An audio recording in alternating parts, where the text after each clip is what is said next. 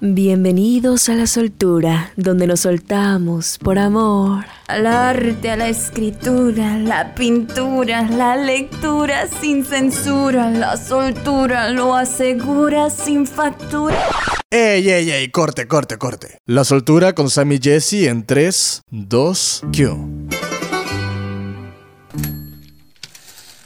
Pau Nieto, 25 años, tijuanense, cantante, músico, actriz, asistente de dirección en TV Azteca, cristiana, nutrióloga y coach fitness.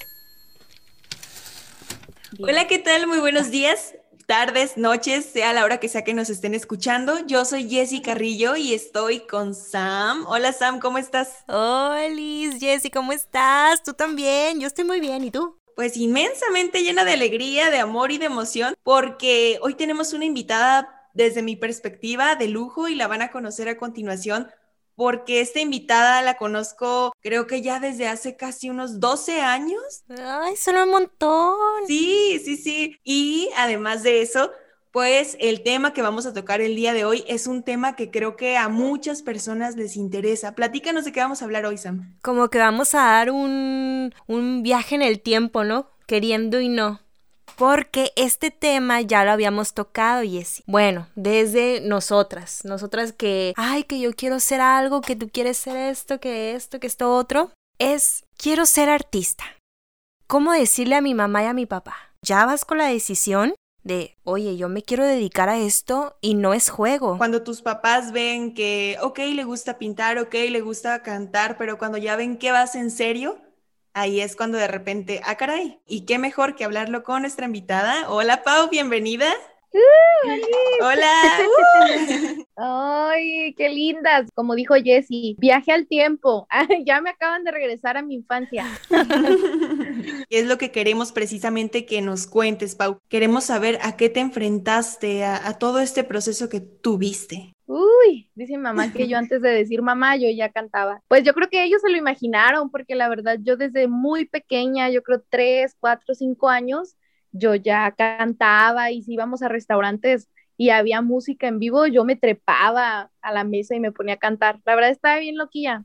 Y pues como que mis papás dijeron, no, como que sí le gusta mucho cantar, le gusta mucho la música. Y ya después, cuando ellos realmente se dieron cuenta que yo iba en serio, fue cuando empezaron las audiciones de Código Fama. No sé si se acuerden. Ay, sí, programa favorito por siempre.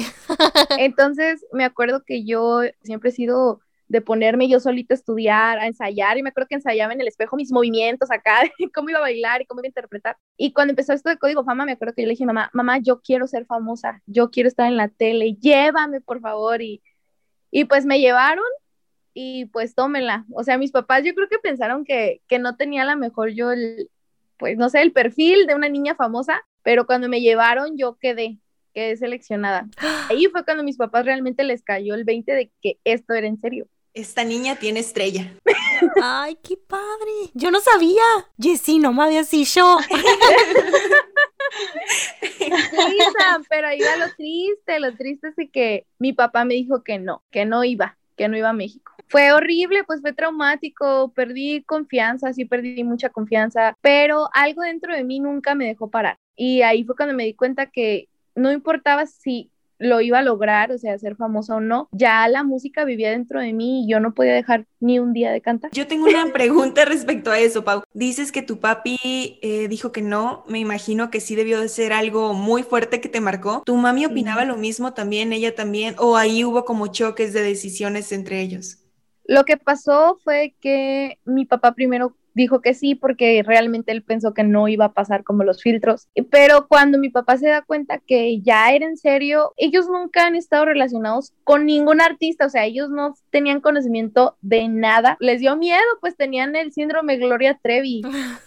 y pues mi papá automáticamente pensó, mi niña, mujer, chiquita, no, no, no, no va a poder. Y aparte, pues yo tenía como cierta tendencia a ser muy creída y mi papá dijo, no, esta se nos va a descontrolar, no la vamos a poder domar, se le va a subir, no, no, no, cero, no va. Y mi mamá siempre pues ha sido, ya sabes, ¿no? Tranquila, tu papá sí te quiere, no es personal. era súper personal para mí. Yo me acuerdo que le dije, mamá, no, es que yo no lo voy a perdonar hasta que cumpla 20. Entonces mi mamá, pues sí, me dijo, ya sé qué vamos a hacer. Tú estás chiquita y te tienes que preparar. Ellos siempre me dijeron esto. Tú vas a poder hacer lo que quieras de tu vida cuando me entregues un título, la clásica, ¿no? O sea, cuando yo terminara una carrera, yo iba a poder ser lo que yo quisiera. Entonces mi mamá me dijo, bueno, para eso falta mucho. Entonces, de mientras en lo que te gradúas de una carrera profesional, te voy a meter a clases de, de, música. Y la verdad se lo agradezco mucho porque sin todo eso que ella me regaló, porque realmente yo no quería ir a clases de música, yo nomás quería salir en la tele. Si ella no me hubiera llevado por ese camino, yo no estaría en la posición que actualmente estoy, pues en el medio local o artístico en el que yo me desarrollo. Entonces, a los 11 años, te das cuenta que quieres ser artista. ¿Cómo es ese, ese momento en que dices, yo quiero hacer esto. No, Sam, yo sabes que yo creo que antes, a los seis años, descubro a Celina en la tele. Y en el momento que ella sale con su traje morado y su boca hermosa así pintada, yo dije, yo quiero ser ella. No sé cómo, pero yo quiero ser ella. Duré muy traumada hasta los ocho años con esa película y yo le decía a mi mamá todos los días, mami, yo quiero bailar como Celina, yo quiero cantar como Celina. Y mi mamá pues decía, ah, bueno, mi hija de seis años, ¿no? ¿Qué ha de saber de, de eso? Pero yo, si regreso a mi infancia, mi primer recuerdo cuando yo anhelé un escenario fue a esa edad, con esa película. Tenemos muchas cosas en común, oye. Yo te digo, te conocí en la secundaria y desde ese entonces tú tenías una estrellota, porque yo recuerdo que cuando tú entraste con nosotros, no te miento, Sam, siempre estaba cantando y cantaba precioso, o se paraba enfrente del pizarrón y se ponía a cantar, o en ocasiones había en la asamblea alguna que otra, pues, evento, y Pau se ponía a cantar y siempre ha cantado muy, muy bonito. Y he visto su evolución en cuestión de, de la voz y ha sido impresionante pero desde esa edad ya mostraba un talento, un talento innato, la verdad. Ay, Jess, vas a hacer que llore.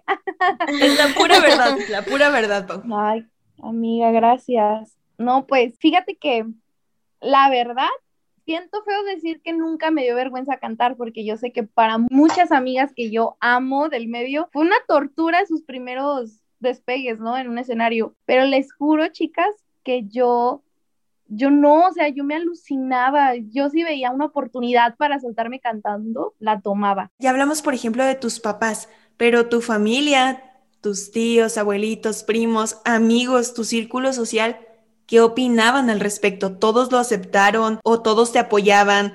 ¿O qué fue lo que pasó con tu círculo más cercano? Ok, fíjate que en la secundaria, tú sabes, ¿no? A mí nada más me tocó tercer grado contigo pues yo venía de un traumota. Yo en mi adolescencia pues sufrí de trastornos alimenticios. Entonces yo digo que para mí mis 14 años es como una neblina, no los recuerdo bien. Mis papás tenían mucho miedo de que los psicólogos les decían que yo tenía como un retraso, como que yo me iba a quedar a la mejor en esa etapa de adolescencia y me iba a costar mucho madurar y que tomar decisiones me iba a costar mucho por el trauma que yo había sufrido, ¿no? Cuando yo les digo a mis papás que ahora más que nunca yo quería lo de siempre, o sea, yo quería ser artista, yo quería cantar, yo quería bailar. Nunca, de verdad, nunca escuché de un tío decir, no la vas a armar, no, no lo hagas. Al contrario, era como, pues qué padre que cantes, este, canta rancheras, ¿no? Mis abuelitos eran, pero si vas a cantar, canta rancheras, decían mis abuelos. ¿Verdad, sí Nunca, nunca en mi familia nadie se opuso a este sueño. Más que ya ahorita de grande, les voy a contar, ¿no? Cuando iba a entrar a la universidad, mi mamá me dijo, ¿estás lista, Pau? En la universidad ya no vas a poder estar que bailando, que yendo a congresos, que yendo a clases, que a talleres, que a ensayos, ¿no? De mí se acuerdan, claro que sí, yo nunca voy a dejar de cantar, ni de bailar, ni de hacer nada de lo que me apasiona aunque esté en la carrera más difícil, yo me comprometí, ¿no? A que nunca iba a dejar un ensayo. Y chicas, la verdad es que no sé cómo lo cumplí, pero lo cumplí. No hubo ningún ensayo al que tuve que faltar, a ningún evento, a ninguna obra de teatro. Siempre pude sacar adelante este sueño. Pero sí, hasta ese punto yo creo que fue cuando en mi familia hubo como una preocupación de, ay, no, esta niña no, y no la va a armar en la uni, ¿no? Pero fuera de eso, no, nada. A mí me llama mucho la atención el comentario que te hicieron tus papás. Cuando tengas un título o una carrera de verdad, es lo más común que podemos escuchar cuando alguien se quiere dedicar a algo que tiene que ver con artes o con sociales. ¿Tú qué opinas de eso? Si tuvieras un hijo o una hija, ¿qué harías? ¿Qué consejo nos das? Aunque son mis papás, ¿no? Y porque pasaron por ahí, I'm sorry, los amo, pero eso se llama ignorancia. Mis papás, uh, llegó un momento que ya no pudieron seguir ayudándome tanto a pagar mi carrera. Yo tenía carro, ¿no? Y había semanas en que mi papá me decía, oye, pues sorry, no hay para tanta gasolina y a lo mejor esta semana pues vete en taxi, ¿no? No te vayas en carro. Y yo la verdad, chicas, es que yo no me aguanto. Yo no puedo ser conformista, para mí el no no existe y dije, nah, yo voy a sacar dinero, no sé cómo, pero pues voy a sacar dinero. Y entonces llega a mi vida la primera oportunidad más grande que pude haber yo soñado, porque yo soñaba con cantar pues en escenarios y con cantar todos los días. Y llega a mi vida la oportunidad de cantar en un versátil que es un versátil, pues un grupo para bodas, para bautizos, cumpleaños y todo eso. Entonces yo a mis 17 años, así toda chiquita, me invitan a cantar un grupo, me dijeron, te vamos a pagar. Y yo, ¿qué? ¿Me van a pagar por algo que me encanta? ¡Wow! Así empezó mi, mi aventura de el mejor trabajo que he tenido, que es cantar. Y mis papás se dieron cuenta que por cantar, pues casi, casi me pagué la universidad, ¿no? Y me he pagado muchas cosas más y gracias a cantar me independicé y gracias a cantar aprendí un negocio. Entonces, señores padres y jóvenes que van a tener hijos, pues la ignorancia nos va a llevar a miedos tan grandes como ese de pensar que el arte no es una carrera. Sí es una carrera, pues la verdad riesgosa, pero como todas es una moneda al aire. Puede ser el mejor abogado, el mejor promedio en la universidad, la más inteligente, pero eso no va a garantizar estatus ni estabilidad. Lo vimos en esta pandemia. Y los primeros, es cierto, los artistas nos quedamos desempleados. Tal vez los artistas fueron los primeros desempleados, pero también fueron los primeros en adaptarse a esta nueva normalidad bien creativos, hay teatro online, hay los cantantes con sus conciertos, las personas que hacen animación, nosotras acá haciendo la soltura. Oye, Pau, y, y, a mí algo de lo que acabas de comentar se me hace muy padre. Mencionaste la palabra ignorancia, que todos somos ignorantes en cualquier aspecto de nuestras vidas. Prácticamente les abriste los ojos, encendieron la mecha y te dijeron, no, es que tienes que estudiar una carrera de verdad, tener un título. Y tú dijiste, ah, ¿cómo no se puede? Y fuiste a demostrarles que sí se puede. Y eso se me hace algo muy admirable. Sí. Sí, pues fue un reto. Imagínate, soltar a tu niña de 17 años a cantar en las noches en bares o en allá en el Valle o en Ensenada, porque realmente casi todos mis eventos eran en Ensenada, en Tecate, llegar a las 2 de la mañana, pero mis papás siempre me han regalado su confianza. A pesar de que a lo mejor tenían estigmas y que decían, no, tienes que seguir este camino, siempre me dieron libertad. Mi mamá me decía, bueno, yo te aconsejo esto, tú haz lo que tú consideres. Pues es tu vida, al final tú tienes que crecer, tú tienes que vivir tus experiencias y sacar tus conclusiones, ¿no? Y a lo mejor va a haber derrotas, pero de ellas vas a aprender hasta llegar a, a, la victoria. Y oye, Pau, durante todo este proceso, ¿cuáles son los miedos más grandes a los cuales te llegaste a enfrentar y cómo los superaste, cómo los venciste? Ok, el más cañón, así siéndoles bien honesta, es pisar la tierra, que como mujer número uno, sí soy bien consciente que vivimos en un mundo donde hay moldes y donde hay estándares de belleza, donde hay estándares para los artistas, donde te dicen, esto es lo que se necesita para poder subir o para poder despegar. Mi experiencia más horrible o más dolorosa y, y uno de mis miedos era que me rechazaran, no porque no tuviera talento, sino por mi físico o mi apariencia física, ¿no? Y sucedió en alguna vez una oportunidad que me dieron en un bar muy famoso aquí en Tijuana. Hice audición y me dijeron, no, pues tienes una voz increíble, eres más de lo que nos esperábamos, pero estás muy gordita. Si bajas 10 kilos, bienvenida. Si no, pues sigue cantando en tu casa, ¿no? Que te digan tus 10 años de conservatorio invertidos, cantas increíble, tienes mucho talento, pero si no estás guapa o no estás talla XS, pues no, aquí no entras ese era uno de mis miedos, el rechazo de esa manera y más por pues todos esos traumas que yo traía, ¿no? Sobre el físico, pero no me detuvo. E, en ese momento yo dije, bueno, pues a lo mejor yo no encajo, ¿no? Aquí, pero estoy segura que en un momento voy a encajar. Y la verdad, Jessie, la verdad, Sam, pasa, pasa mucho. Y ya lo sabemos. Y cuando te das cuenta que así es esto, no sube el que más talento tiene, sino que a veces ganan más otras cosas, pues eso duele muchísimo. Cuando lleguen a pasar por momentos como este, por circunstancias así, que nada, nada te limite, tú cree en tu talento, siembra más en tu talento cada día, prepárate, ensaya, vas a pasar por muchas circunstancias, pero creo que tu mejor arma, tu mejor espada siempre va a ser tu talento lo que haces. De hecho, ahorita que estabas contando todo esto, recordé hace poco, vi una entrevista de Jordi Rosado con Dana Paola. No sé si ya, ya la vieron, chicas, no sé la verdad. No. Eh, Dana, cuando recién empezó a despegar, a me llamó mucho la atención y le dije a mi mamá, oye, ma, yo me identifico mucho con Dana Paola. Y dijo, sí, acuérdate que nadie es profeta en su propio pueblo. Y yo, ¿cómo está eso, no? A, a ver, ma, dijéremelo. Sí, explíquenos. muchos artistas tienen que salir de su ciudad y si no es que de su país para triunfar. Y tenemos muchos ejemplos, ¿no? Tenemos a Mon Laferte, o sea, en Chile no triunfó, pero se vino a México y wow. Bueno, Dana Paola tuvo que irse a España, se tuvo que ir a Nueva York para que la respetaran los propios artistas y los propios medios y sigue luchando para que la respeten y dejen de encasillarla como María Belén, ¿no? O Patito. De... O Patito. sí.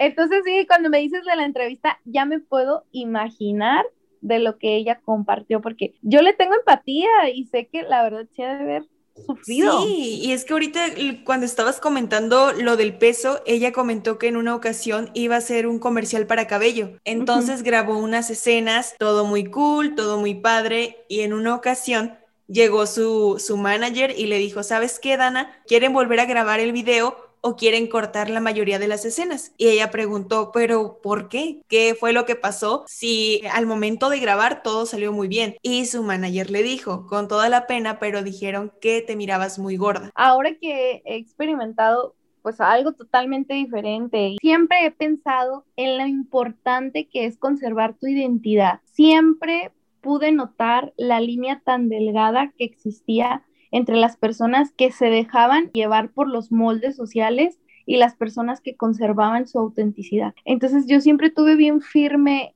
esa convicción de, ok, Pau, o sea, no puedes cruzar esa línea porque es muy frágil y te puede llevar un camino sin retorno en el que la vanidad te envuelve, en el que buscas estándares eh, exactos que la sociedad te dice, así, así es el cuerpo de la mujer perfecta, así es el cuerpo de la mujer bonita, y si ya no entras ahí, ya no eres bonita, ¿no? Siempre fui muy firme y siempre dije, bueno, sí es cierto, si puedo mejorar algo en mí, qué padre, pero eso no me va a definir si yo soy buena, si soy bonita, si soy valiosa, ¿no? Es algo que siempre, siempre me quise grabar. ¿Qué tanta crueldad tienes que tener en el corazón y la frialdad para decirle a alguien que no, nada más por su físico, sin titubear, sin pena, o sea, así tal cual. Oye, ¿sabes qué? No, estás feo. ¿Sabes qué no? Tu nariz, tu cabello, tus dientes. Pues imagínate lo de esposo, de esposa, nombre. Sí me lo imagino.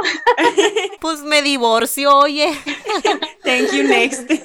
Ándale. Te quiero hacer también otra pregunta respecto a esta situación de cuando queremos ser artistas, pero en la escuela, en el ámbito académico, ¿tú qué opinas sobre las artes? ¿Crees que hay el suficiente apoyo, el suficiente material para enseñar arte en la escuela? Hablando de nuestro país, México. Fíjate que creo que no. Es evidente que a lo mejor si nos vamos al nivel básico y me voy a regresar a la primaria. Yo no me acuerdo en la primaria más que la clase de danza, de folclore, como arte. Creo que en la primaria mi primer contacto con el arte fueron las clases de danza y pues sí es un empujoncito, ¿no? Ahí a lo mejor a los que nos gusta bailar, pues ya nos vamos dando cuenta que, que la danza nos, nos apasiona. Si me voy a la secundaria a recordar, pues sí, el taller de música sí me marcó, ¿no? Para mí fue pues una etapa especial porque ahí como que te impulsan y tú lo viviste junto conmigo, amiga, tú también estabas ahí. Sí, sí te abre un panorama pero seamos realistas, no mucho. Yo no conocía a Da Vinci en la secundaria, ni me sonaban pues artistas de renombre. De hecho, yo en la historia tengo así una laguna mental.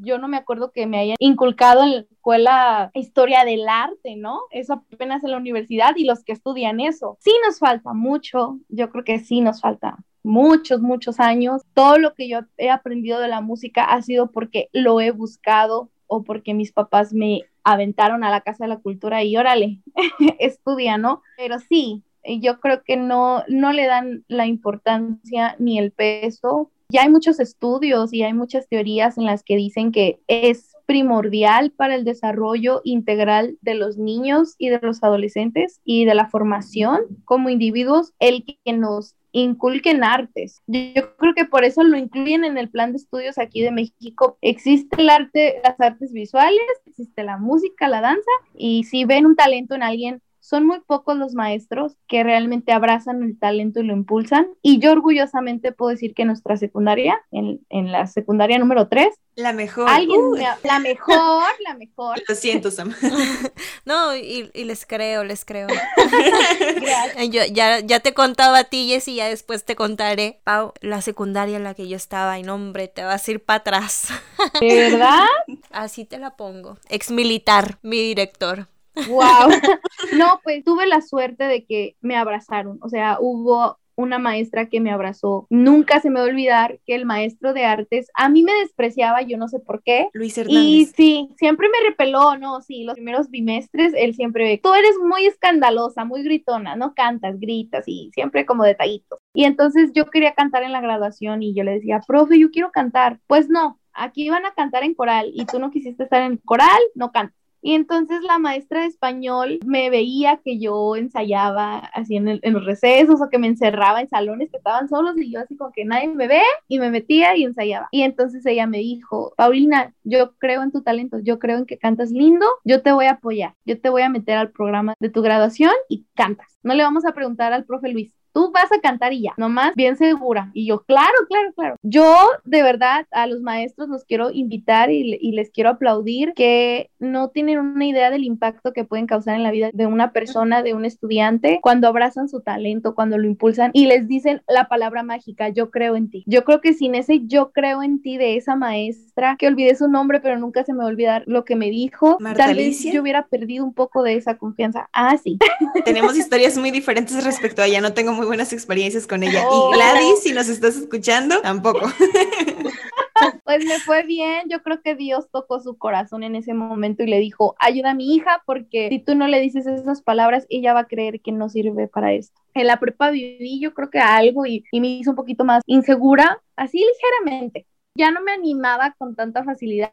Igual hubo una, una conocida, una muchacha que era de un semestre más, más alto que yo, y igual me dijo, ¿sabes qué? Yo creo en ti, yo creo que tú puedes ser famosa, yo creo que tú puedes ser grande, yo creo que tienes talento, deberías de animarte y mostrarle a todos que cantas. Y yo, bueno, pues con una persona que cree en mí, yo me aviento. Y entonces yo creo que ese siempre ha sido como mi lema. No importa que haya una sola persona en el teatro, no importa que sea un solo espectador, no importa que mi live lo vea una sola persona, no importa que una sola persona compre mi disco, es una persona que ha decidido creer en mí y que le ha nacido escucharme. Y yo creo que así tenemos que pensar los artistas que apenas estamos emergiendo.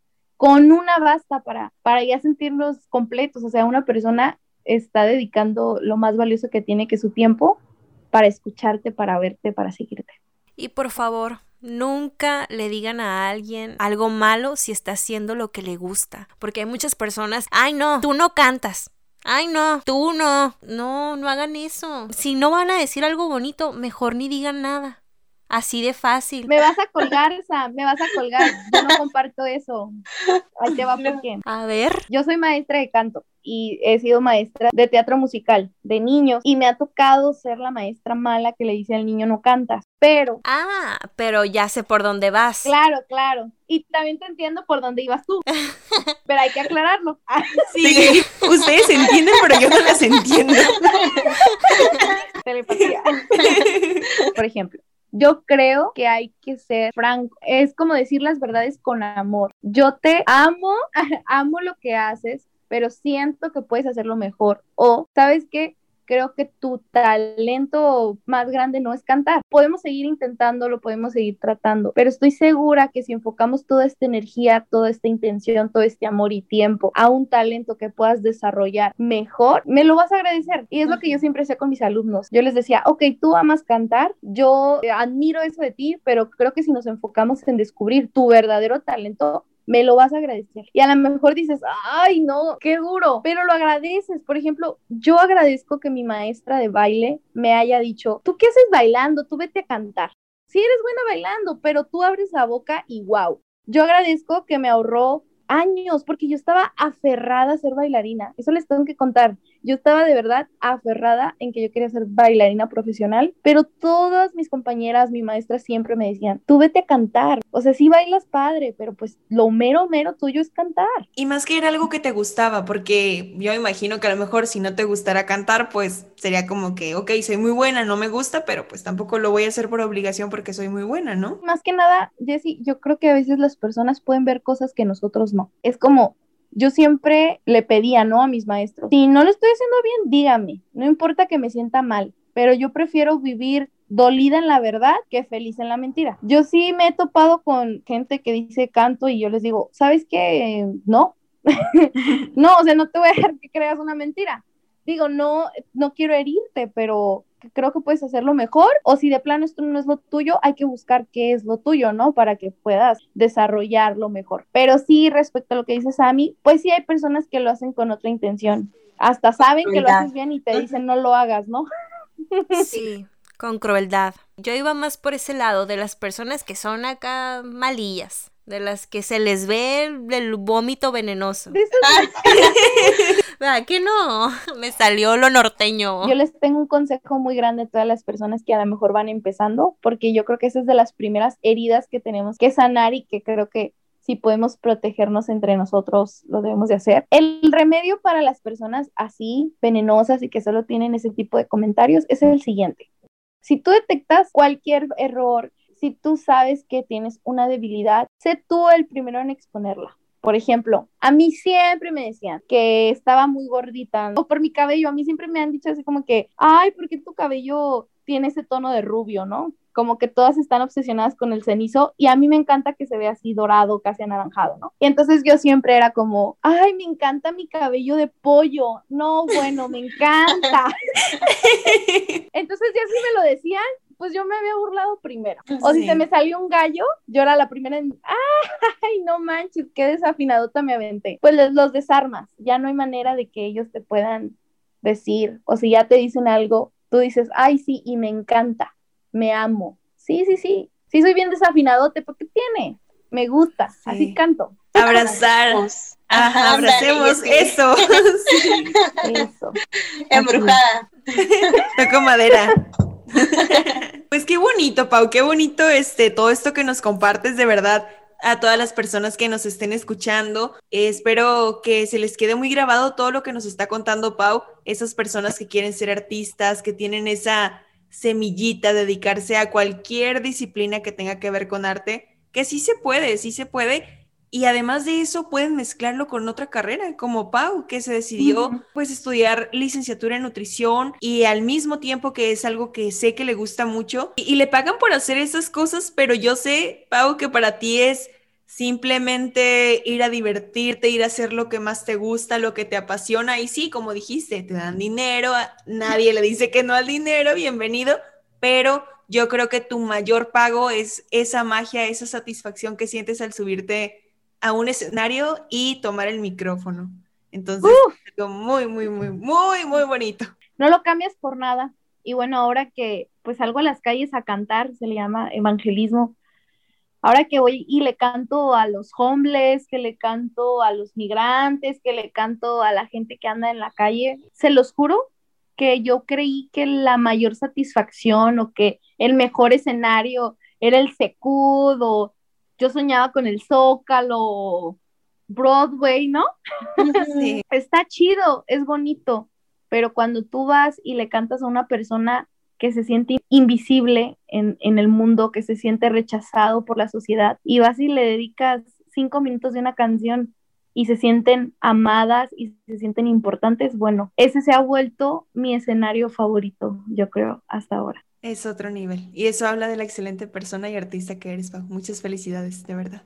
Ay, Jessie. Ahora yo te voy a entrevistar a ti, ¿no?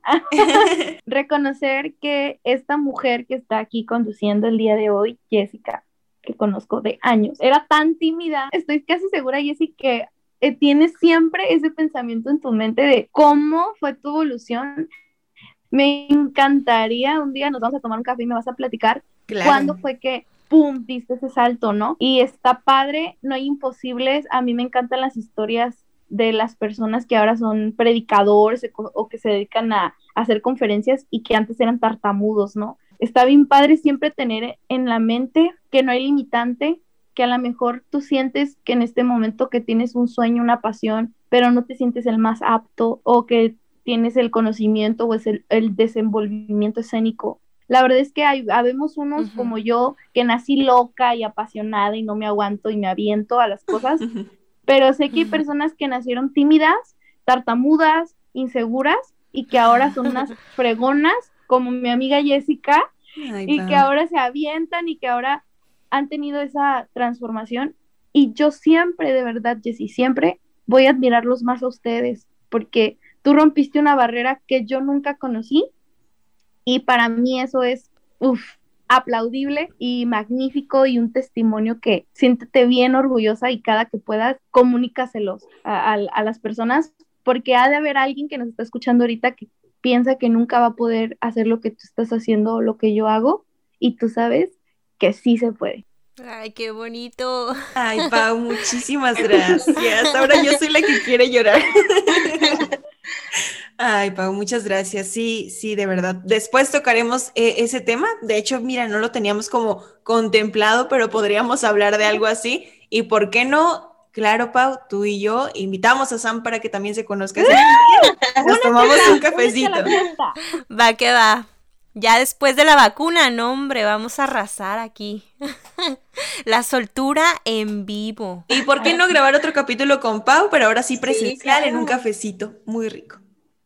Sí, claro que sí, amiga. Oye, Pau, y antes de despedirnos, no sé si estés dispuesta o en las condiciones, pero me gustaría que nos cantaras algo. Ay, sí. Yo siempre estoy puesta y dispuesta, tú sabes. Ah, perfecto, pues date.